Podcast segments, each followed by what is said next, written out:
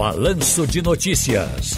Tá no seu direito. Demissões por justa causa e hora extra ainda confundem trabalhadores. Deixa eu conversar com o advogado trabalhista Bruno Félix. Tudo bem, doutor Bruno? Tudo bem, Ciro. Semana no, no time de futebol do Cruzeiro, os atletas anunciaram que farão greve por conta de salários atrasados. Não é o primeiro clube que faz greve, não, né? Uh, os jogadores podem ser demitidos por justa causa. Jogador tem contratos, geralmente são contratos, são, são contratos, em sua maioria, contratos diferenciados. Ou estou enganado aqui, doutor Bruno?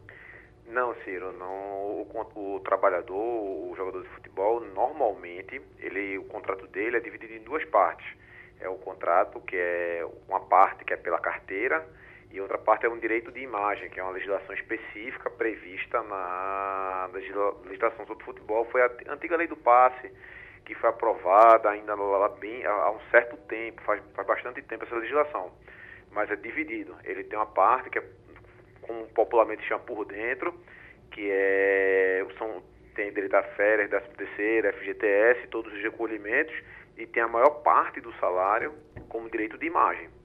Entendo. Agora, veja, não, não foge a regra. Eles também têm direito à greve, não é isso? Tem. Todo trabalhador, Ciro, ele pode fazer greve, desde que é, seja nos casos autorizados, obviamente, por lei, é, um, pleito justo, nesse caso dos jogadores do Cruzeiro, que é um, um, um clube que muito grande, que já vem passando por uma dificuldade financeira há muito tempo, mas que infelizmente tornou, se tornou isso um, uma tremenda confusão hoje, por mais administrações que normalmente acontecem com as empresas também. Certo. chegam a esse ponto por má gestão normalmente. Justa causa. Quais os fatores que determinam a demissão por justa causa? A justa causa, Ciro, é quando a relação de emprego é, ela não não pode mais continuar. É um ato grave, tão, tão grave impede que a relação de emprego continue. A mais comum, que é popularmente conhecida, é por conta de um, de um roubo.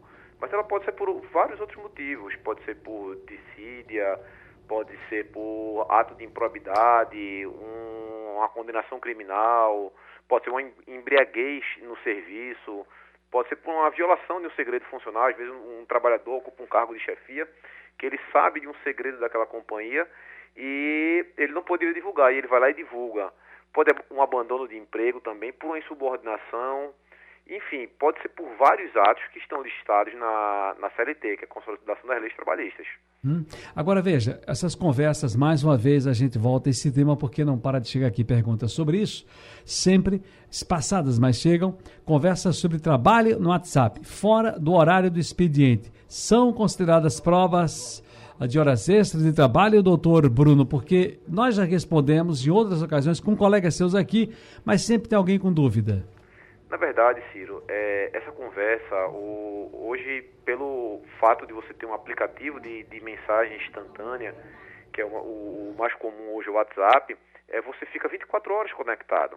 Mas, eventualmente, aquela mensagem que você recebeu, é, sem tom, para você efetivamente desempenhar sua atividade, não caracterizaria um trabalho, na minha humilde opinião mas aquela atividade, vamos supor que você trabalha de 8 às 18 horas, aí após as 18 horas o seu chefe está passando mensagem, procurando saber sobre o trabalho, se foi feito, se um prazo efetivamente foi cumprido, uma atividade foi desenvolvida, já cobrando a você a atividade do outro dia, aí sim caracter, poderia caracterizar o desempenho da atividade. Foi lá atrás também foi descaracterizado aquele sobreaviso que tinha, que aquelas pessoas que ficavam com o celular.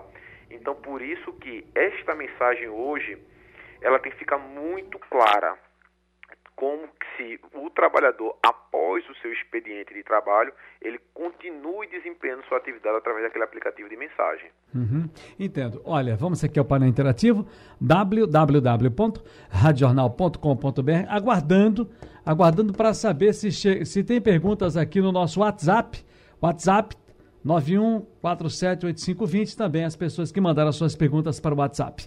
Olha, o Dudu de Jabotão, Ciro, o metrô está, diz estar fazendo uma pesquisa de opinião, porém ando todo dia no metrô e ninguém me entrevista, ninguém me faz pergunta alguma. Valeu, Dudu, um abraço para você. Já Marcelo do Recife diz boa tarde para você, Ciro, boa tarde, produtor Bruno. Eu queria saber o seguinte, doutor Bruno, é, qual a idade mínima para que eu possa requerer o LOAS se o Cade Único oferece carteira do idoso aos 60 anos? Aí seria 60 ou 65? Na verdade, para o requerimento do LOAS não tem uma idade mínima, desde que ele se, ele se enquadre na questão para deficiente sim teria e para o idoso seria de 65 anos. Para o deficiente não tem idade, tá certo? Mas para o, o idoso, o LOAS pelo idoso, é, na verdade teria idade de 65 anos, não 60. Muito bem. A Canidé da Iputinga está dizendo aqui que está chovendo na Iputinga. Muito bem. Eu tenho uma pergunta agora sobre hora extra ainda que voltou aqui, que a empresa, a empresa determina que esse excedente seja devolvido como banco de horas, ainda na questão do celular, viu, doutor Bruno? Veja, no caso de hora extra, Ciro, a empresa determina que esse excedente, doutor Bruno explicou direitinho, mas a empresa está fazendo o seguinte, ela pega esse excedente, reconhece, mas aí quer fazer banco de hora. Mas se o funcionário deseja receber em dinheiro, qual é a decisão que vale então? Na verdade, Ciro, o banco de horas ele tem alguns requisitos importantes para que ele seja implantado, como é, a, a, depender do prazo de compensação. Enfim, é, se tiver um plano, um banco de horas efetivamente é, instituído na empresa, é direito da empresa que ela compense através do banco de horas. Não, não caberia ao empregado poder escolher ou não compensar através do banco de horas. É um direito da empresa, desde que tenha sido efetivamente instituído com todos os requisitos previstos na lei. Muito bem, ok. Vamos lá então, doutor Bruno, muito obrigado mais uma vez. Um grande abraço para o senhor. Até a próxima, hein? Ciro, muito obrigado. Eu que agradeço, estou sempre à disposição. Está no seu direito.